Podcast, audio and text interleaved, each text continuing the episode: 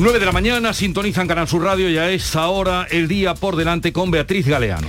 Este martes el presidente de la Junta, Juanma Moreno, va a viajar a Bruselas, se va a reunir con tres comisarios y va a intervenir en el Pleno del Comité de las Regiones, del que es vicepresidente. También planteará su malestar por lo que considera un reparto opaco de los fondos europeos por parte del presidente del Gobierno, de Pedro Sánchez. En clave nacional también, hoy el Consejo de Ministros va a formalizar la subida de las pensiones y la paguilla que compensa el desfase de la inflación. Se incrementan este año un 2,5%, las pensiones mínimas un 3%, las no contributivas y el ingreso mínimo vital. También primer pleno del año en el Congreso. La Cámara Baja reactiva este martes la tramitación de la conocida como ley del solo sí es sí y la ley Cerolo. La primera reformará la tipificación de los delitos sexuales, la segunda es la de igualdad de trato y la de no discriminación. En cuanto a la pandemia, hoy se reúne la Comisión de Salud Pública para analizar su evolución. También abordará la reducción de cuarentena para los contagiados que Andalucía descarta ahora pedir de momento. Madrid sí planteará que se reduzca hasta los cuatro días. Esto cuando ha bajado la tasa de incidencia, 54 puntos en dos días en Andalucía y se sitúa ahora en los 1.380 casos por cada 100.000 habitantes. También de la pandemia, la Unión Europea comienza a cambiar su gestión.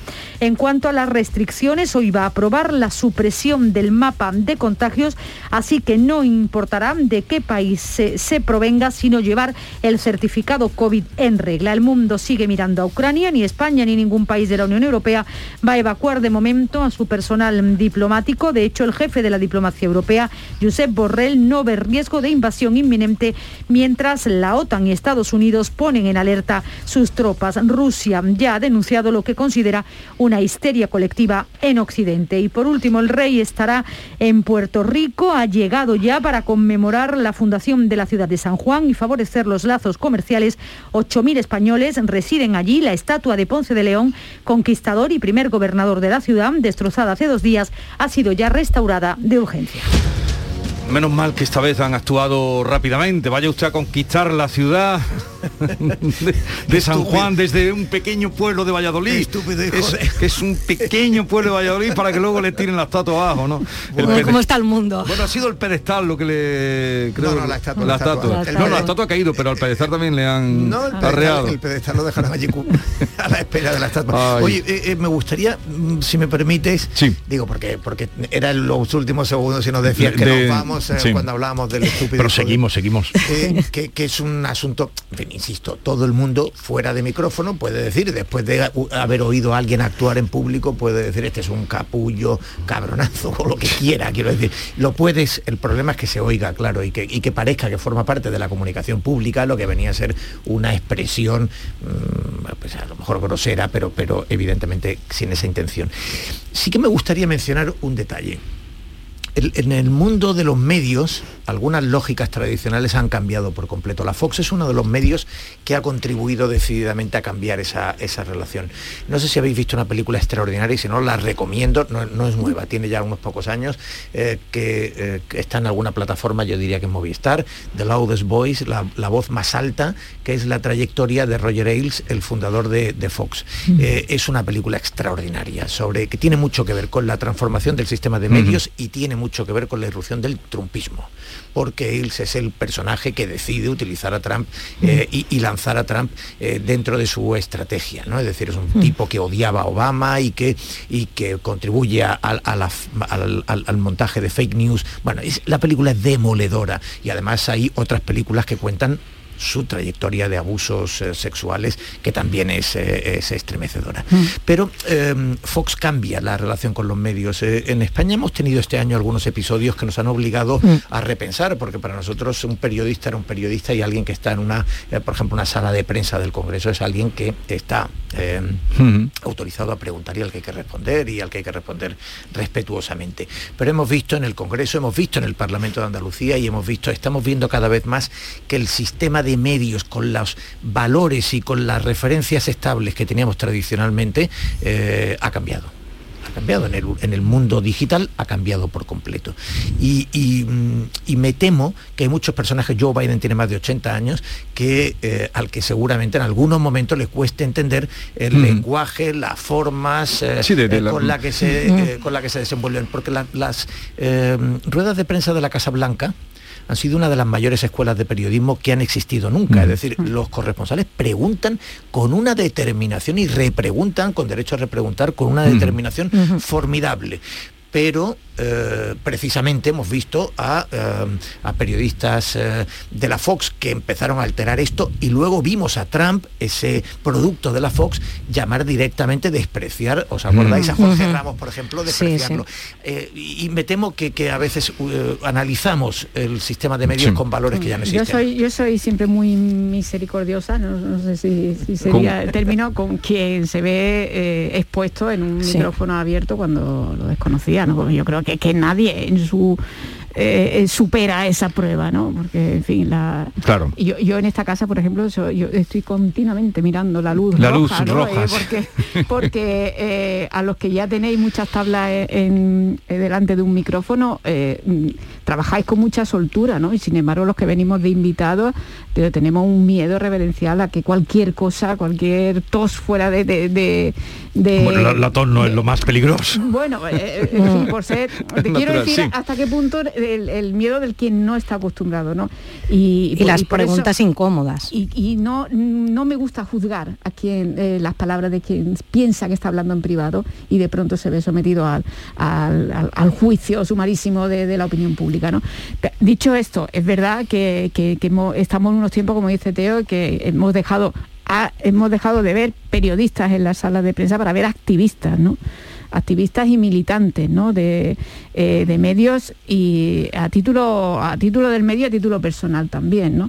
pero bueno yo en cualquier caso eh, siempre antes de, caer en la tentación de, de repartir carnet de periodistas pues siempre creo que que a una eh, pregunta hecha de manera respetuosa hay siempre que responder, siempre que responder. Ujú. Aunque Sí, sí, sea ya. un hijo Ya. de puta el que te esté haciendo la pregunta como, Por- como en por cierto, opinión. de- además- y además que yo creo, cierto, yo creo, si oís, de- de- si oís la grabación, un solo un 10 segundos, Rosana, perdona, que No, no, no si oís la grabación, Biden responde muy correctamente Sí. y luego Y dice- luego, claro, pero, y luego- pero efectivamente, como tú dices, Teresa, responde muy correctamente. Sí. Rosana. No, yo te decía por eso, porque mm, yo que he trabajado en medios y en el otro lado, o sea, he trabajado en gabinete de comunicación y he trabajado en medios, es cierto que es verdad que cuando un político ha preparado una rueda de prensa, le hacen una serie de preguntas difíciles, incómodas de contestar, cuando termina, es verdad que están los micrófonos apagados, pues siempre dices, vaya preguntita o vaya, o sea, que eso es cierto. Lo que pasa es que no puedes perder a ese grado tampoco, ¿no? En este caso, estamos hablando del presidente de los Estados Unidos, la forma, la falta tan irrespetuosa, ¿no? Que yo creo que eso no tiene excusa. Por otro lado, a nuestro presidente no le pasaría, porque como no se deja hacer preguntas, cuando estáis hablando del nuevo periodismo, del nuevo, pues uno de los grandes problemas que estamos teniendo y lo estamos viendo en este nuevo gobierno y en esta nueva pandemia, es también mm, lo más importante de una rueda de prensa. A mí lo que más me gusta de una rueda de prensa y cuando las veo en directo, las, eh, eh, las ruedas de prensa en Madrid, a través de canales que digo, prefiero verlas en directo porque es verdad que hay que hacer también una reflexión del periodismo porque según donde lo leas te lo pueden ofrecer de una manera u otra. Eh, la parte que más me gusta es la de las preguntas, porque es verdaderamente donde te enteras verdaderamente la información y es una pena que hoy en día esas preguntas no se contesten en muchas ocasiones. Ca- Cada vez están más, La- la- eh, más restringidas y más Más Por cierto, controladas. pero claro, Por lo que hablabas Sí, de, a mí es de- lo que más me gusta. de este periodista de la Fox, claro, la que le va a caer porque eh, nueve de cada diez mm, mm, informativos que ven eh, en Estados Unidos pertenecen de una u otra manera a la Fox. Con lo que... Nueve de Claro, cada luego ahí diez. está también la Sí, ética esa, de... esa- esa- eso he leído, ¿eh? que eh, nueve de cada diez que, que están controlados. Ahí entran las que van por cable y- o, o son las por, que van por cable. Mm, No lo sé, porque CNN no, no, no, y las tradicionales, no lo sé. No, no- Bueno, es- De, de todas O sea, maneras, yo hay ver, una Fox- cosa que es Fox cierto... tiene mucha que tiene una importancia. capacidad, O sea, una Y influencia. es, y es posible, en el ámbito republicano, que a lo mejor es el dato, en el ámbito republicano sí Se puede, informan- que, sí puede que sean nueve de cada diez los que se informan Sí, por la Fox. por la Fox. Pero Con lo que ya la que le va a caer con ese final, con ese micrófono abierto. Bien, Pero además lo que dices tú, Jesús, solo para terminar y que no lo había comentado, que también hay una cosa muy importante que es la ética profesional. O sea, si esto se dice fuera un micrófono, luego tú tienes que valorar si lo haces público o no lo haces público. También. Ya, pero eso hoy día, querida... Vamos, hoy en día no, porque Hoy- vende lo que vende es lo otro. Porque todo es Claro. A buscar... esa- yo Claro. ahí, de verdad, yo Claro. no, no, Claro, no claro. firmo tampoco. A ¿eh? hemos escuchado, hemos escuchado Es una tentación que- Es una a tentación. Esperanza Aguirre la hemos escuchado, sí, hemos a escuchado todo. a presidentes del Sí. Congreso. Ah, Sí. presi- Entre, Digo- eh, entre otras cosas porque cuando el Man- el manda huevos de, abierto, de lo- todo, Aznar, eh, Zapatero. Yo te digo que cuando yo trabajaba- escandalizó a tanto de, de casado, hemos escuchado media docena de coños en el Congreso. Mira, y, cuando tú trabajas, en, ya te digo, he trabajado en medios y en la parte de gabinete, lo primero que le dices, ojo, mira, estás súper pendiente de cuando, de los micrófonos, porque es que es muy, muy habitual que te puede vosotros os pasar en, en en- en- en- en los sitios, en los locales, sobre todo, en- o sea que, ¿Os imagináis que se hicieran público en nuestro WhatsApp? Claro. bueno, Fíjese, ¿qui- ¿Quién pasaría esa prueba de los WhatsApp de las pasará, tenemos ahí conversaciones? A ver, un- espiando a, A ver, medio un segundito, mundo, o que sea hoy Teo os voy a liberar pronto, eh, vais a quedar liberados, pero el presidente de la Junta comienza hoy una visita de dos días eh, a Bruselas. ¿Qué, ¿Qué puede salir de esa visita? ¿Qué esperáis? Pues mira, Eh, se puede encontrar con algunos problemas. Se puede encontrar con algunos problemas. Ma- eh, va a viajar también, por cierto, Teresa Rodríguez con un montón de, de grupos ecologistas a denunciar el, el tema de Doñana. Eh, a ver, Juanma Moreno está en el Comité de las Regiones, ha tenido algunas participaciones, sus discursos son muy correctos, encajan dentro de los estándares de, del- de la comisión y, y básicamente pues es un, es un viaje que en términos normales podríamos considerar airoso para un presidente autonómico que tiene proyección internacional y que tiene, en fin, una cierta presencia en las instituciones europeas.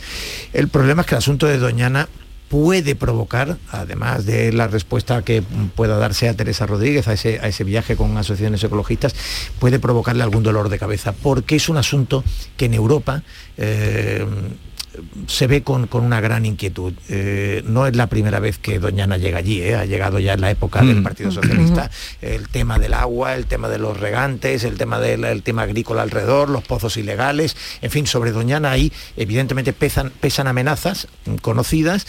El presidente intentó ayer, a mí me parece de un modo muy pedagógico, muy pedagógico y en un tono, yo diría que, que elogiable, en la rueda de prensa gaditana, intentó explicar de nuevo que esto está a 30 kilómetros, que, que no se puede levantar un muro entre el parque y, el resto del mundo, que el resto del mundo está ahí, que son agricultores muy consolidados, que, que- que estaban eh, en una situación de alegalidad eh, y que, bueno, eh, hizo pedagogía para defender su posición. El problema es que esa posición, cuando no hay agua, es muy difícil de defender.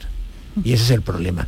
Y desde el gobierno, no sé si mm, con eso que llaman lealtad institucional, que tanto preocupa, porque luego está el asunto de los fondos europeos y que veremos lo que da de sí, eh, no sé si el gobierno está actuando con, eh, de la manera más limpia en el modo en que está planteando la guerra del agua.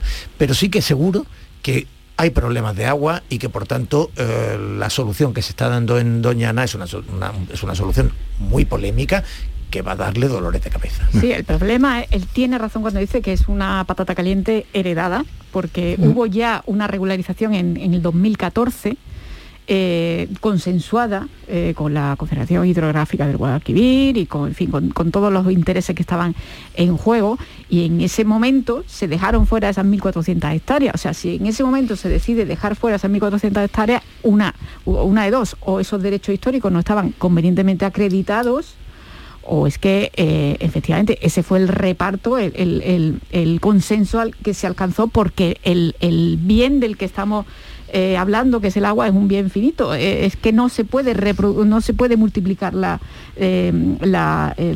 digamos la fuente para, para garantizar el agua a esos regadíos. Entre otras cosas porque los agricultores que sí tienen los derechos concedidos y autorizados se pueden ver igualmente perjudicados porque se amplíe la nómina de los regantes con, con licencia. ¿no? Pero, pero tiene razón Juan Moreno cuando dice que desde 2014 para acá no se ha hecho, no se ha hecho nada. Es decir, esos cultivos siguen, están existiendo. No, no es un terreno que ahora mismo esté eh, baldío ni en barbecho y que se vaya a poner en cultivo. No, son cultivos que ya están esquilmando los, eh, los acuíferos y, los- y- y las fuentes de agua de- del entorno de Doñana. Y aunque pueda decir que está a 30 kilómetros, efectivamente el parque no es una, un, un- en fin, una perla ahí eh, eh, aislada en un, en un desierto, sino que, que se, se, alimenta de los recursos hídricos de toda la comunidad. y compite, compite con esos recursos, por esos recursos hídricos con los agricultores. A mí me gustaría decir también algo, no he entendido muy bien la estrategia de, la Junta de Andalucía con respecto a los fondos europeos.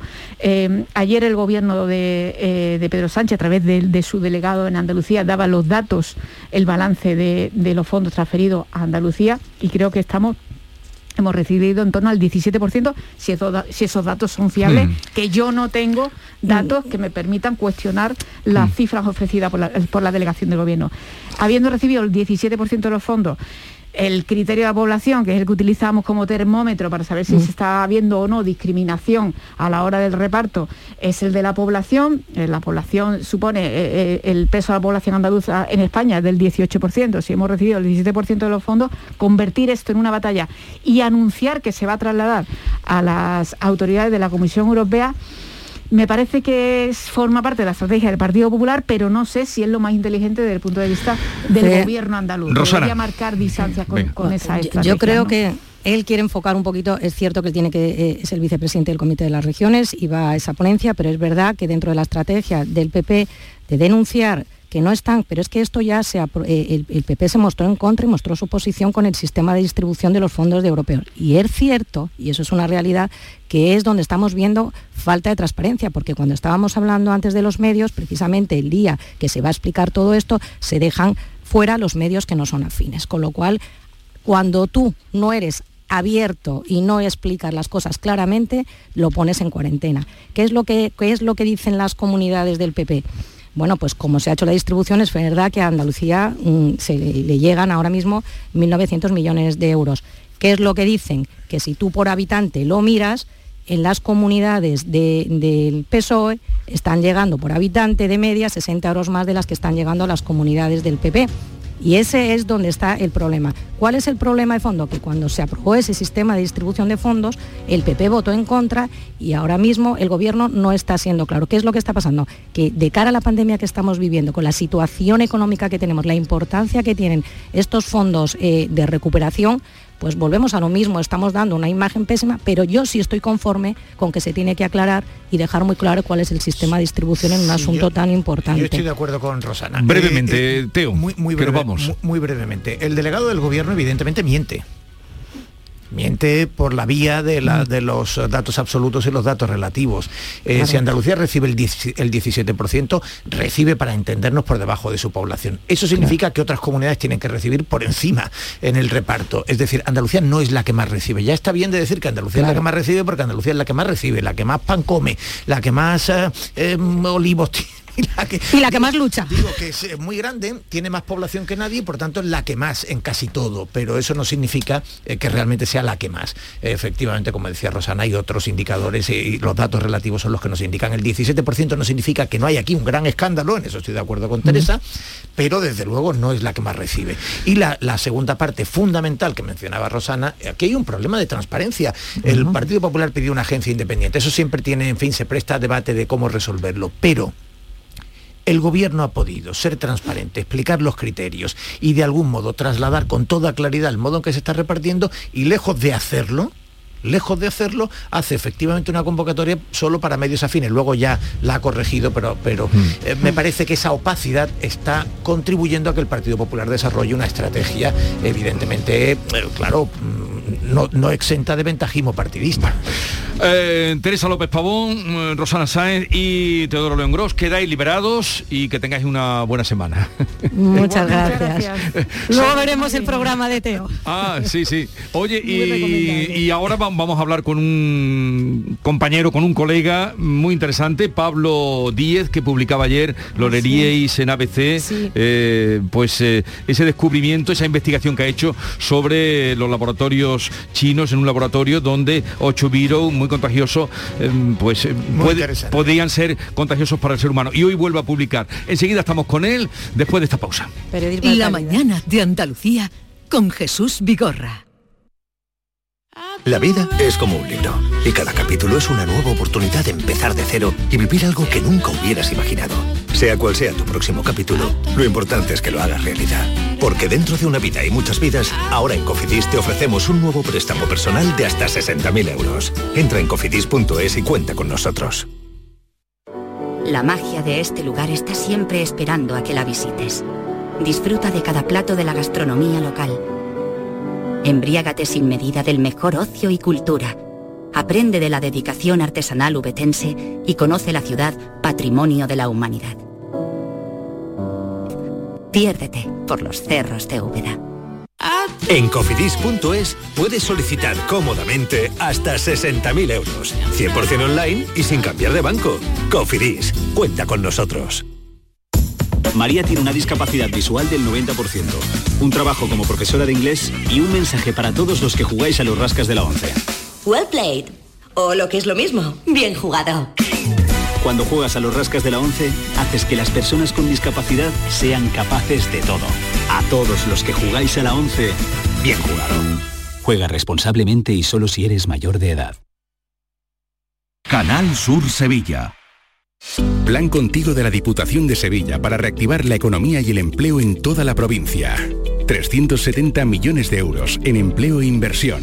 Contigo, con un 85% de gestión directa desde los ayuntamientos, 130 millones de euros para empleo y apoyo a las empresas para formación y programas de empleo directo, 240 millones de euros para, entre otras inversiones, 85 millones para obras locales, 33 para servicios públicos, 16 millones para la reactivación de la cultura y el deporte, más de 20 millones para financiación de programas europeos y mucho más. Sellado de vertederos, fin de obras de casas consistoriales, vehículos de limpieza viaria, Plan Contigo. 370 millones de euros en empleo e inversión. Diputación de Sevilla.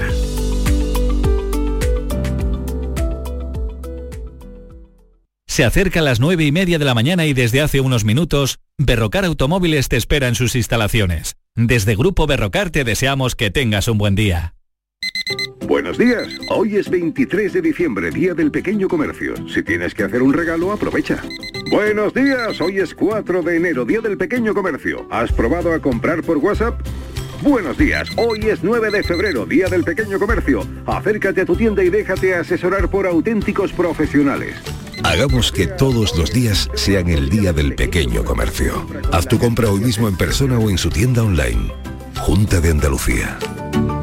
En la tarde de Canal Sur Radio con Mariló Maldonado tienes el repaso a la actualidad de la mañana con la sobremesa más divertida y picante, con historias y entrevistas que te interesan, una radio emocionante y cercana. La tarde de Canal Sur Radio con Mariló Maldonado, de lunes a viernes desde las 3 de la tarde.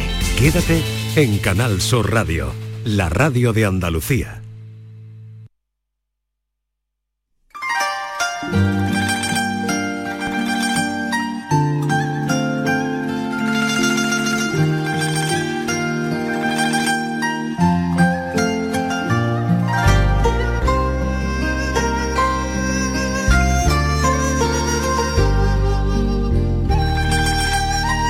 La mañana de Andalucía con Jesús Vigorra.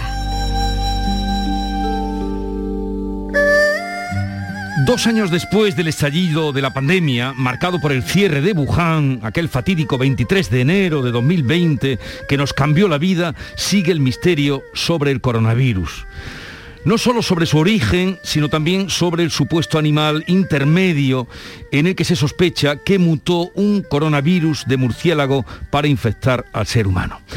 Así comenzaba, así comienza el reportaje que publicaba ayer ABC eh, bajo este titular. El laboratorio de Wuhan creó ocho virus, dos muy infecciosos para el ser humano, que firma eh, Pablo M. Díez corresponsal en Asia de ABC, un reportaje eh, pues muy eh, documentado sobre lo que pasó en un laboratorio eh, donde se estaba trabajando precisamente para estar preparados ante pandemia y hubo según cuenta este, este periodista Pablo Díez, que hoy está con nosotros, pues se pudieron producir eh, pues algunos, algunos virus muy contagiosos para el ser humano. Y hoy vuelve a publicar una segunda parte donde cuenta que eh, mil de los 7.000 españoles que vivían en China se han marchado desde la pandemia. Está en Córdoba, lo hemos encontrado en Córdoba porque nos llamó mucho la atención este reportaje y hoy está con nosotros.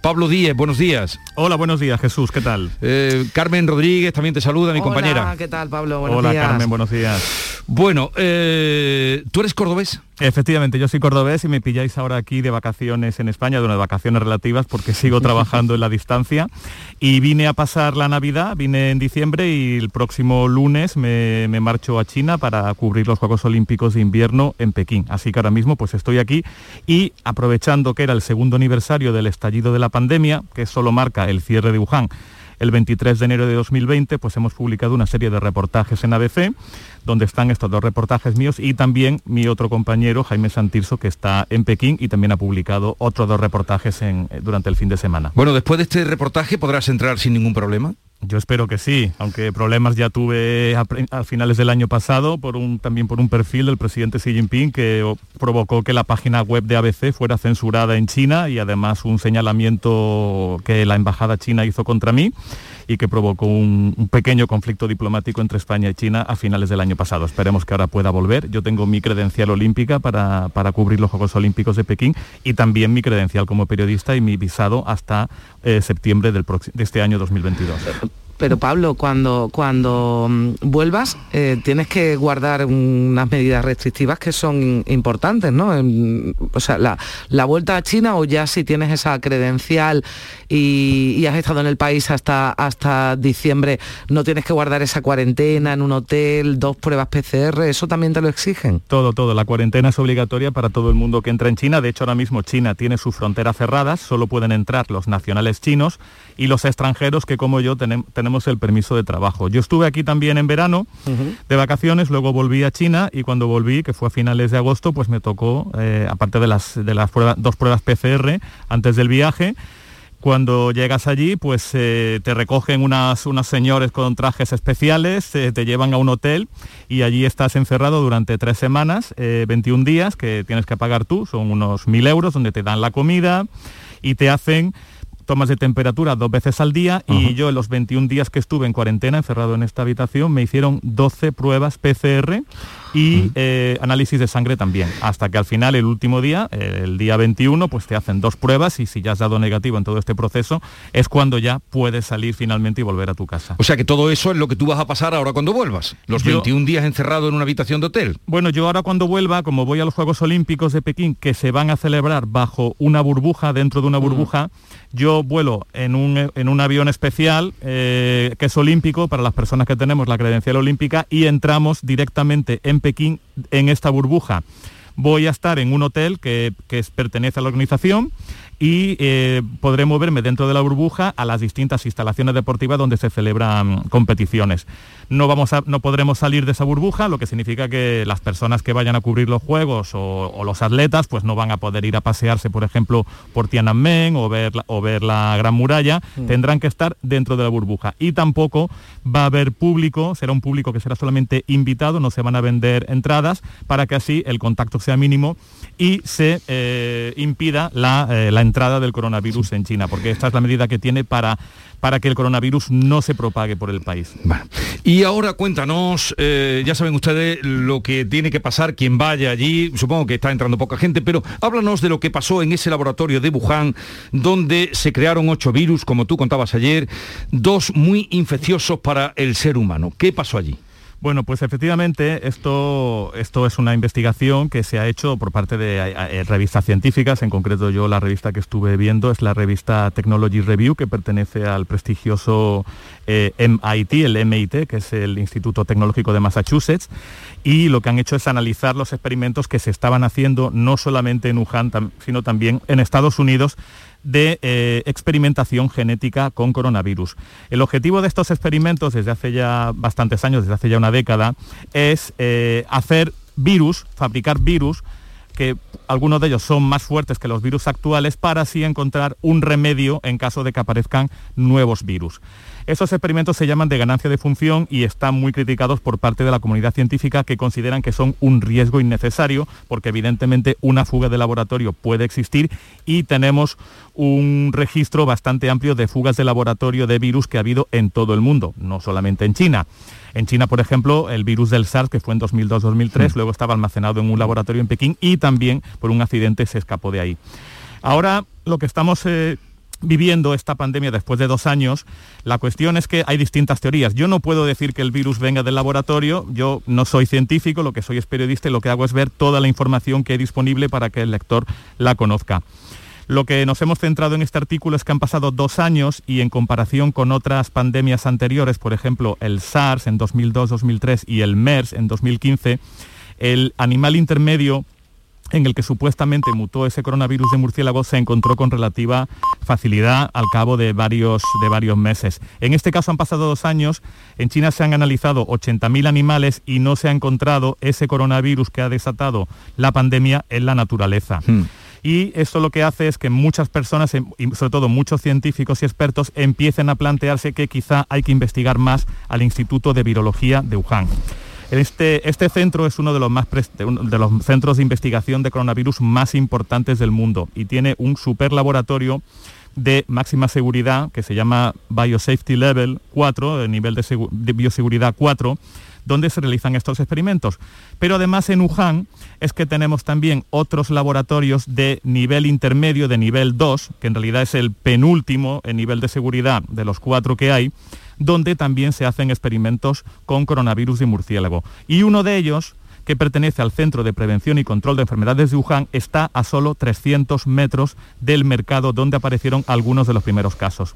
Todo, eso, todo esto hace sospechar que pudo haber una fuga de laboratorio en algunos de estos laboratorios y eso es lo que los científicos piden investigar. Pero, por desgracia, la opacidad del régimen chino lo que está haciendo es ocultar esa investigación.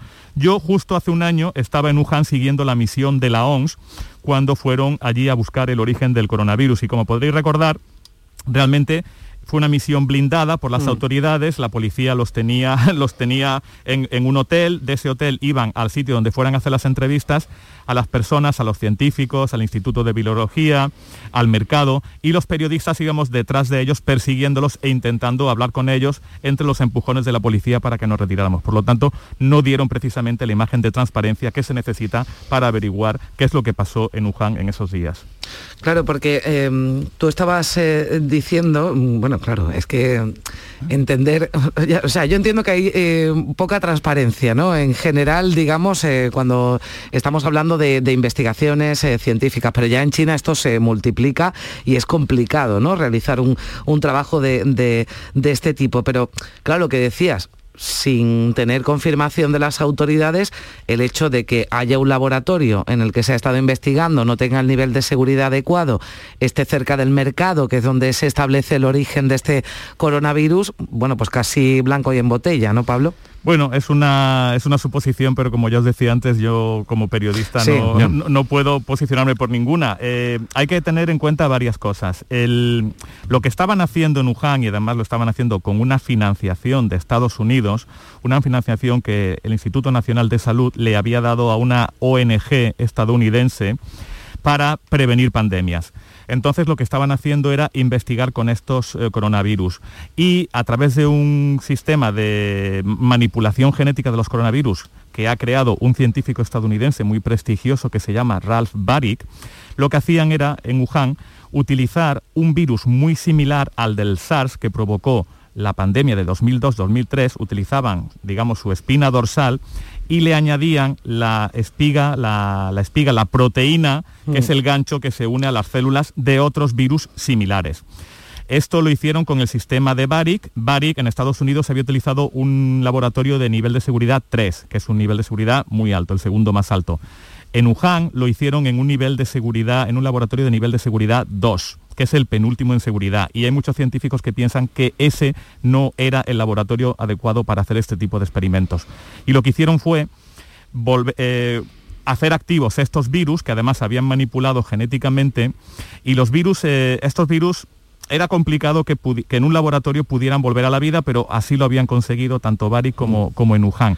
Y además lo que consiguieron fue que de estos ocho virus que era una especie de virus Frankenstein o virus quimera con el chasis de uno y las espigas de otros, lo que consiguieron fue que dos de ellos se reprodujeran muy bien en las células humanas y además pudieran contagiar a una célula humana sin necesidad de pasar por ese animal intermedio que es el que se está buscando dentro de él la teoría del origen animal del coronavirus. Por lo tanto, son las sospechas de que en ese laboratorio se estaban haciendo experimentos y por la opacidad del régimen chino, esto es lo que sabemos oficialmente porque se ha publicado en estudios, pero no sabemos todo lo que se podía estar haciendo que fuera secreto.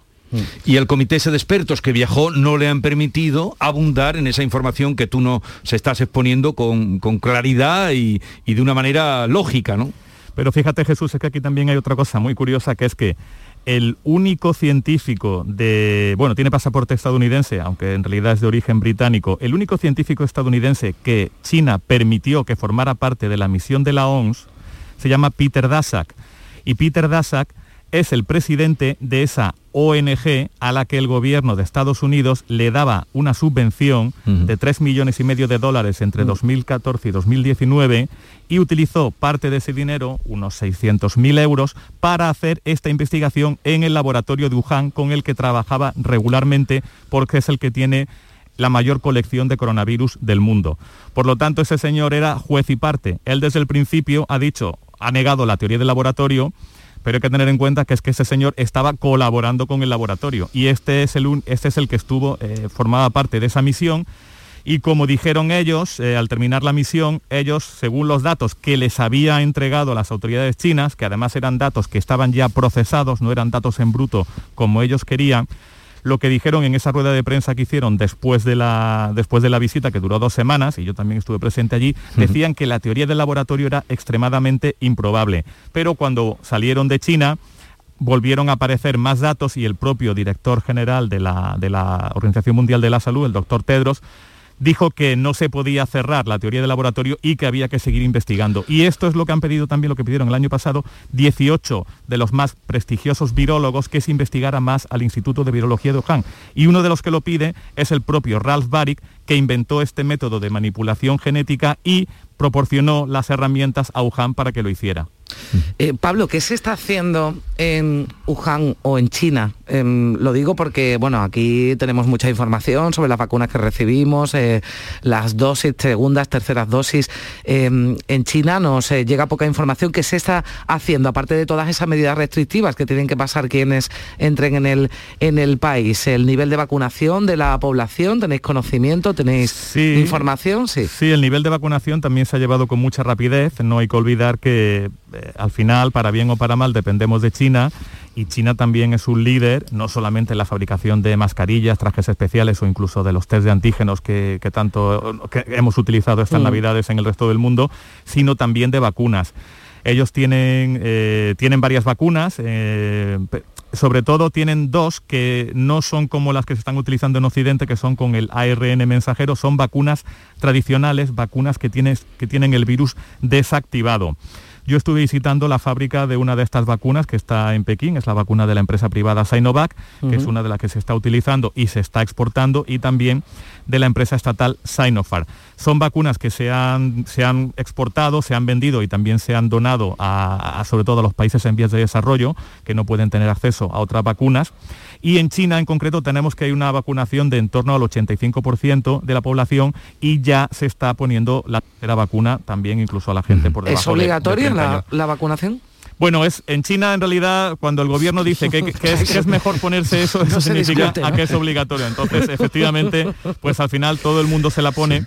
Igual que, por ejemplo, los confinamientos, cuando lo que se confinó en, el 23 de enero fue la ciudad de Wuhan y el resto de la provincia de Hubei, el resto del país en realidad no estaba bajo una orden de confinamiento, pero el gobierno dijo es mejor que todo el mundo se quede en casa. Y allí se quedaron 1.400 millones de personas durante siete semanas encerrados en sus casas, aunque no había orden de hacerlo. La incidencia ahora mismo del virus en, China, o bueno, la incidencia o las hospitalizaciones, ¿no? Porque ya casi que lo de la tasa de incidencia se ha quedado ya obsoleto, pero los datos que deja el, COVID, ¿eso se facilita, Pablo? Sí, sí, eh, oficialmente es muy, es muy poco y realmente en China hay bastante normal desde el verano del 2020 porque lo que sí se hizo fue acotar la incidencia de la enfermedad, el impacto de la enfermedad, de la epidemia, se acotó sobre todo a la ciudad de Wuhan y el 80% de los fallecidos y de los casos Mm. eh, que hubo son en Wuhan. Realmente fuera de China no hubo mucha incidencia porque se cortó esa transmisión, porque la gente se quedó en su casa y luego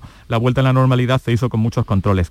Ahora mismo hay algunos, algunos brotes de Omicron eh, que ha habido en ciudades, por ejemplo, está cerrada la ciudad de Xi'an, donde están los guerreros de terracota, desde hace más un mes, porque lo que hacen las autoridades es que cuando aparece un caso, aunque sea solamente un caso, lo que hacen es que cierran esos lugares, cierran esos barrios, cierran esas urbanizaciones o cierran una ciudad entera, le hacen la prueba, hacen varias rondas de pruebas a los millones de habitantes que vivan en esa ciudad, a los que son positivos o contactos de positivos los aíslan en hospitales o en hoteles de cuarentena o en centros de aislamiento que son auténticos campamentos y, hem- y hemos visto imágenes de que en mitad de la noche llegaban las autoridades sanitarias con trajes especiales y le decían a todo el mundo, por ejemplo, pues el bloque 8 todos los vecinos tienen que bajar con sus pertenencias que van a un campamento de cuarentena.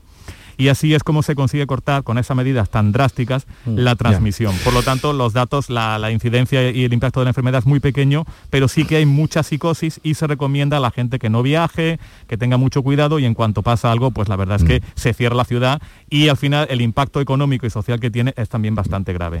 De ahí ese reportaje que se publica hoy, lo pueden leer, mil de los 7.000 españoles que vivían en China se han marchado desde la pandemia. Oye, ¿cuánto tiempo llevas en China?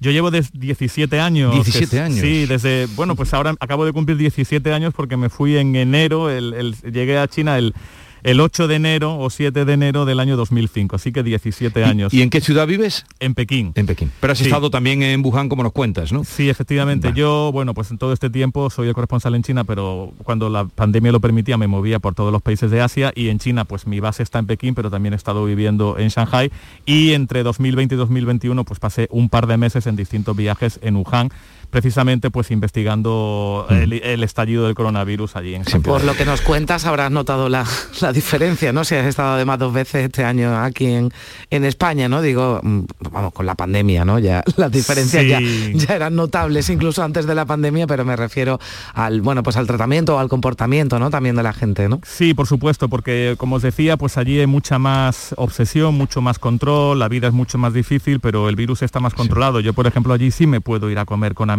a un restaurante sin ningún problema. Aquí en España no lo hago. Y otra cosa que me gustaría, y aprovechar este momento de estar aquí en la radio para lanzar este mensaje, que aunque la mayoría de las personas que, o mis amigos que han pasado la variante Omicron lo han pasado muy leve, yo estuve ayer en el tanatorio aquí en Córdoba porque había muerto el padre de un amigo mío con 83 años. Por lo tanto, creo que no podemos olvidar que estamos todavía ante una enfermedad que, aunque la mayoría de los casos sean leves ahora, a las personas mayores sobre todo, pues se las puede llevar por delante y tenemos que extremar sobre todo la precaución y si las autoridades no lo hacen, pues nosotros ser un poco más cívicos para entender que el virus está todavía por ahí y que está matando a muchas personas. Él es Pablo Díez. eh, oye, cuando vuelvas ahora ya te llamaremos algún día. Muy Ahora bien, ya que pues sí. nos conocemos y, enhorabuena por el reportaje que, que publicabas y que aquí nos has eh, resumido y, y desde luego interesante y todo lo que nos cuentas y el de hoy también, eh, pero ese laboratorio de Wuhan que tú eh, contabas que cómo se crearon ocho, ocho virus, pues nos deja a todos unas incógnitas, unos interrogantes que alguien debería contestar. Pues eh, seguiremos tengas- leyendo, Pablo, y también con el, bueno, pues que con todo lo que nos cuente de los Juegos de, de invierno, Ya te llamaremos. Olímpicos, a ver cómo- encantado, de hablar la con, experiencia. Encantado de hablar con vosotros la próxima vez. Un abrazo, gracias. Pablo, un abrazo. Gracias, hasta la Felicidades. próxima. Adiós, adiós. Carmen, hasta mañana. Adiós, hasta mañana. Y enseguida, enseguida, enseguida vamos a hablar con otro eh, invitado que está viviendo en la ciudad ahora mismo eh, de las mm, que tiene la región más problemática en, en Ucrania, en Donetsk, y que se llama Masin Alfanasiev, que enseguida le vamos a presentar. ni el challenge Oye. del papel higiénico, ni el de la botella. Los retos más difíciles a los que se enfrenta nuestra generación están en la vida real, como el famoso encontrar trabajo challenge o el independizarse challenge. Y aunque para superarlos necesitamos vuestro apoyo, aceptamos el reto. Súmate en aceptamoselreto.com. FAD 916 15 15. Andalucía, verde, sostenible y circular. Nuevos retos medioambientales, tecnológicos, económicos y sociales con el nuevo Proyecto de Ley de Economía Circular de Andalucía. Únete a la Revolución Verde. Consejería de Agricultura, Ganadería, Pesca y Desarrollo Sostenible. Junta de Andalucía.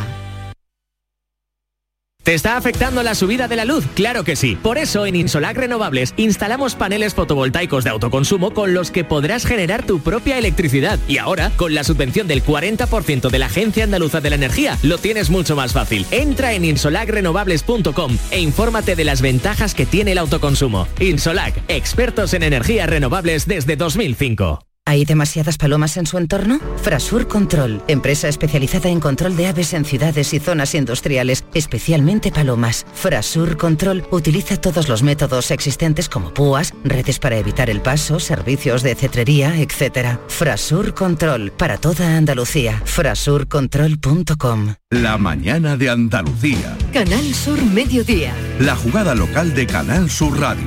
Andalucía a las 2. El Mirador. Noticias fin de semana. Toda la información más cercana y que te interesa está en tu radio. Canal Sur Radio. Sevilla. La radio de Andalucía. Todo el deporte de Andalucía lo tienes en El Pelotazo de Canal Sur Radio. La información de nuestros equipos, las voces de los deportistas y los protagonistas de la noticia. Tu cita deportiva de las noches está en El Pelotazo, de lunes a jueves a las 11 de la noche, con Antonio Caamaño. Quédate en Canal Sur Radio, la radio de Andalucía. Si te preocupa no tener un plan para el viernes 4 de febrero, que es normal, por favor deja de preocuparte.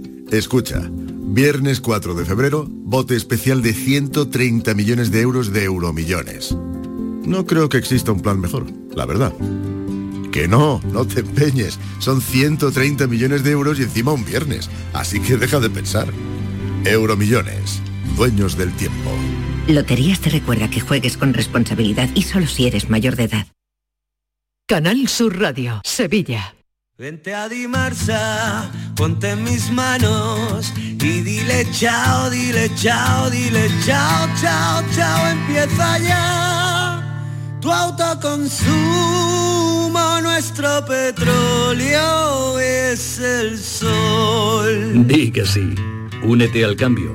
Dimarsa.es No te preguntes qué puede hacer la inspiración por ti.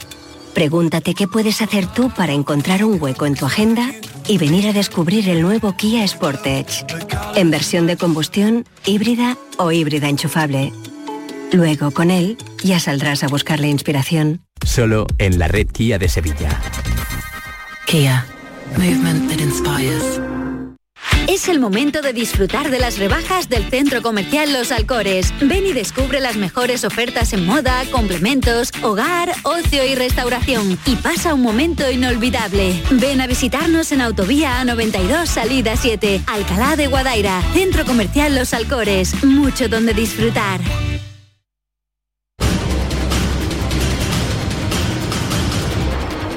La mañana de Andalucía con Jesús Vigorra. Hoy estamos, mm, eh, la verdad es que muy internacionales. Acabamos de hablar con Pablo Díez, eh, 17 años en China, y a raíz de ese reportaje que ha publicado, y vamos a saludar ahora a Masin Alfanasiev, que es, eh, vive y es de Donetsk, la región más problemática que hay ahora mismo en Ucrania, y que ha trabajado de traductor en varios equipos de fútbol y ahora está trabajando en una multinacional.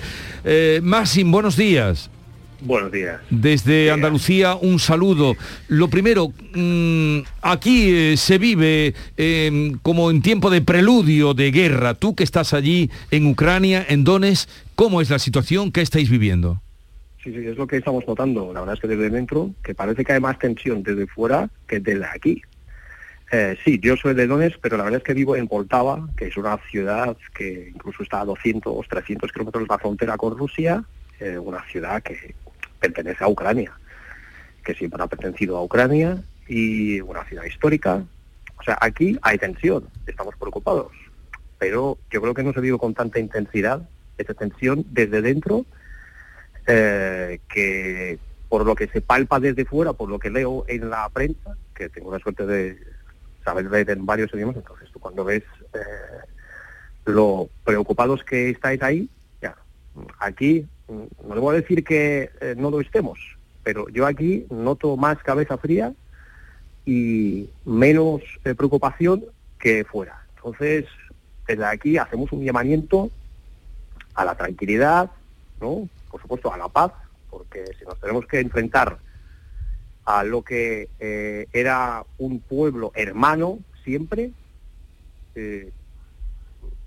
esto va a acabar mal, seguramente. Entonces, claro, nosotros aquí estamos rezando porque no haya guerra, porque si no va a ser una catástrofe humana eh, que para mí todavía no había eh, pasado nunca eh, nada parecido. A ver, pero a nosotros nos llegan, indudablemente eh, nos tranquiliza esto que tú nos comentas, que te da la impresión de que se está viviendo con, con más eh, incertidumbre fuera o con más temor fuera de allí. Pero claro, eh, las imágenes que nos llegan de esos 140.000, dicen, miembros del ejército ruso asentados en la, en la frontera y todo el material bélico que se exhibe, eso eh, también sois conocedores de esa situación. ¿Qué dicen los dirigentes? Eh, ¿Qué mensajes lanzan al pueblo eh, ucraniano? Bueno, claro, nosotros estamos al tanto de la situación, somos conscientes de que puede pasar de todo, pero al mismo tiempo también somos conscientes de que Rusia y Estados Unidos tienen su pelea entre, entre ellos, tienen su guerra, la guerra fría que todavía no ha terminado y nosotros, eh, por tener una posición geográfica privilegiada, eh, tenemos que pagar los patos rotos de ellos o tenemos que intervenir, eh, quieras o no, en esa situación, en esa guerra que no es nuestra. Yo creo incluso que, que es una guerra más de Estados Unidos contra Rusia que de Ucrania contra Rusia, lógicamente. Entonces, bueno, eh, yo pues espero pues, la lectura que sacamos, algunos o no todos, o los que esperamos que eso no llegue a más, es esta. Es, eh, es la lectura de, de que es básicamente pues un conflicto, eh, una guerra fría de Rusia entre, entre Rusia y Estados Unidos. Estamos hablando con Maxim Alfanasiev, ya ven con qué facilidad y cómo domina el vocabulario, ha trabajado con, sobre todo con vinculados al deporte. David, David Hidalgo también te quiere preguntar, Maxim. Bueno, con Juan de Ramos, que fue un técnico muy conocido aquí en España y sigue siéndolo. Bueno, Maxim, hablas de esa guerra fría entre Rusia y, y- y Estados Unidos, pero mm, tampoco se nos escapa que hay mucha población prorrusa dentro de Ucrania, sobre todo en esa zona de frontera del Donbass. Esa, esa, eso también lo captáis ahí, ¿no? Que hay muchos ucranianos que les gustaría ser rusos. Bueno, eh, no es que seamos eh, ucranianos que nos gustaría ser rusos. Eh, yo soy de origen ruso, ¿eh? No te voy a mentir. No está de moda decirlo, pero eso no va a cambiar nunca. Yo soy ruso, más ruso que ucraniano, claro. O sea, soy ucraniano de origen ruso. Mis abuelos eran rusos. Eh, os voy a poner en antecedentes un poco. Cuando termina la Segunda Guerra Mundial, eh, a la región de Donbass, que es una región totalmente industrial, donde hay muchas minas, empieza a bajar gente del sur de Rusia a echar una mano, a recuperar la industria después de la guerra. Entonces, esa gente rusa llega y se instala y se mezcla con los ucranianos que había. O sea, hay más rusos en mi región o en lo que era mi región, porque parece que ahora que no tengo casa, que llevo siete años sin poder ir a mi casa, a lo que era mi casa, a mi ciudad, que ahora es de rusos. Entonces, pero nosotros vivimos perfectamente antes de que eh, nos, nos, nos invadiera eh, Putin. O sea, nosotros eh, que éramos más rusos que ucranianos, viviendo dentro de Ucrania, pero no hemos tenido nunca ningún problema con los ucranianos. Y ahora, Sí, y sí, ahora, ahora sí existe ese problema en la sociedad eh, que vivía antes armonizada. Bueno, eh, sí puede haber más problemas que antes. Yo creo que sí. Eh, bueno, por eso te digo que yo ahora abiertamente reconocer que soy de origen ruso, no puedo. Que yo el ucraniano lo hablo, eh, no lo hablo. O sea, nosotros en el día a día hablamos ruso, que somos bilingües, que somos bilingües, la gran mayoría. Que yo hablo ruso más que ucraniano. Entonces mis padres eh, eran, o son, ¿no? Son rusos, claro. Eh, mis abuelos también. Eh, yo ucraniano no lo voy a hablar nunca. Pero claro, hay, pero, pero sí hay una, una población, supongo que mayoritaria, no en la zona donde tú vives, pero en el resto de Ucrania, que diremos se quiere acercar más a Occidente, ¿no? Eh, eh, también, eso es claro. evidente, ¿no? Eh, eh, eso es parte de la tensión también, ¿no? Se quieren Claro, claro. alejar, alejar de, de- de la influencia eh, rusa y, y- y acercarse más a Occidente. ¿no? Claro, yo también estoy totalmente de acuerdo en que nosotros tenemos que alejarnos de la influencia rusa. El que yo sea de origen ruso no quiere decir que yo no me quiera eh, acercar eh, a Europa. No, no, no. Yo soy partidario de, de esa política de acercamiento a Europa, de, de que nos alejemos de Rusia. Incluso tengo casa en Alicante. Si vamos a Europa más que más que a Rusia. Yo a Rusia no he ido nunca. O sea, el que yo sea de origen ruso no quiere decir que eh, no quiere decir que yo necesite que Putin me ayude en mi casa. Que no, que yo estoy bien aquí y yo también soy pro europeo. Pero los rusos, perdón, pero los ucranianos de origen ruso, que hablamos ruso, que, que nuestros abuelos eran rusos, también existimos y también somos ucranianos, pero ucranianos de origen ruso. Pero el que hablemos ruso, el que seamos de origen ruso, no quiere decir que nosotros seamos partidarios eh, de que nos invada Rusia, no quiere decir que estemos de acuerdo eh, con lo que con lo que Putin quiere o quiera hacer con nosotros. Maxim Alfanasiev, gracias por atendernos, tranquilizarnos también con lo que nos dice. Ya te llamaremos algún otro día y Perfecto. un saludo desde esta tierra que ya veo que quieres porque vienes y la frecuentas. Un saludo. Por supuesto, gracias a vosotros. Gracias. Buenos días, Bueno, adiós, adiós. chao, buenos días. Bueno, pues ya han visto que él encuentra más miedo en lo que lee fuera de allí, de lo que están Pero viviendo. fíjate, ni siquiera habla ucraniano, ¿eh? Eh. Habla ruso. Es curioso, ¿eh? Situación Sí, sí, sí. compleja. ¿eh? Sí, sí, sí. Eh, ¿Quieres apuntar el tema de las 10? Vamos hoy con el día muy cargadito, pero desde luego lleno de gente interesante, la que estamos conociendo. Completamente. Hoy nosotros vamos a hablar de amor en el tema del día. Amor. ¿Qué te amor, parece? amor, amor. Bueno, todo derivado de la ruptura matrimonial de Iñaki eh, Urdangarín y Cristina, la infanta Cristina. Y vamos a preguntar si existe el amor para toda la vida, si usted lo ha vivido y hasta dónde llegaría por amor. ¿Te gustan las tres preguntas? Me gustan las tres. Así que vamos a ¿Existe el amor para toda la vida? Una vez le hice esa pregunta a Antonio Gala. ¿Y qué te dijo Antonio? Y dije, Antonio, Amor. ¿Usted cree? No, fue la pregunta, fue, ¿usted cree en el amor para toda la vida? Sí. ¿Y ¿Sabe lo que contestó? ¿Qué? Para la vida de los demás sí, para la mía no. Eso Por cierto, hoy vamos a recibir a Clara Montes, que empezó se hizo Cantando. cantando Antonio Ah, Gala. cantando poema que Antonio Gala. Vamos a, a recibir también a, a- pero vamos a hablar de, hombre, con la excusa, ¿no? De esta este Es reflexionar sobre el amor. Sí, eh, eh, esta interrupción de la relación matrimonial, que así se llama el comunicado que han lanzado eh, Cristina Iñaki, pues vamos a hablar del amor y vamos a dar también algún dato, por ejemplo, la media, eh, los Pero años lo de media después. Después, los años de- 6,70. que dura un matrimonio, los años que de media dura un matrimonio en España. Interesante, pero lo vamos a guardar para después. 679 40 200. Eh, ¿Existe un amor para toda la vida? ¿Hasta dónde llegarían por amor? En fin, esas son las preguntas de las que partimos. Luego ustedes nos van contando. Salvo en los cuentos de príncipes, Maite, de ranas y de princesas, a la corona no le sienta bien el matrimonio. Antes de que llegara, no por esto, sino antes de que llegara el divorcio, la historia está llena de fracasos matrimoniales en castillos y palacios. Ahí está Shakespeare. Hombre, sobre Ahí todo está cuando se, casaban por, por, por intereses, ¿no? Y no por amor. García Barbeito se refiere hoy al más reciente. Querido Antonio, te escuchamos. Muy buenos días, querido Jesús Vigorra. Perverso del fracaso. Corría el papel cuché como en los cuentos de hadas, y Elena y Marichalar, un gran pedigrí de España, en Sevilla, en primavera, se casaban. Por avenidas y calles volaban vivas y palmas. Todo el mundo veía bien que se casara la infanta con aquel muchacho alto, serio, de familia hidalga. Pero pasaron los días y pasaron las semanas y pasaron varios años y cada uno a su casa. Después se casó la otra, Cristina, con un baranda que medía casi dos metros y la tenía obsesionada. El fino balonmanista cogió la mano a su amada y se la llevó al altar siempre con las miras largas. Y Cristina, que bebía los vientos, se le entregaba en todo lo que el marido pedía, como una esclava. Lo que me pidas te doy, hagas después lo que hagas, si te quedas a mi lado, compartiendo mesa y cama. A Cristina se veía, se le caía la baba, y aunque a la casa real el vasco no le cuadraba, vasco de noche y de día y vasco en todas las salsas. Después, ya saben ustedes la que ha formado el baranda, que hasta la cárcel probó por tener la mano larga. Y Urdangarín y Cristina anuncian que se separan. A ver qué hacer si él se deja ver con otra por la playa.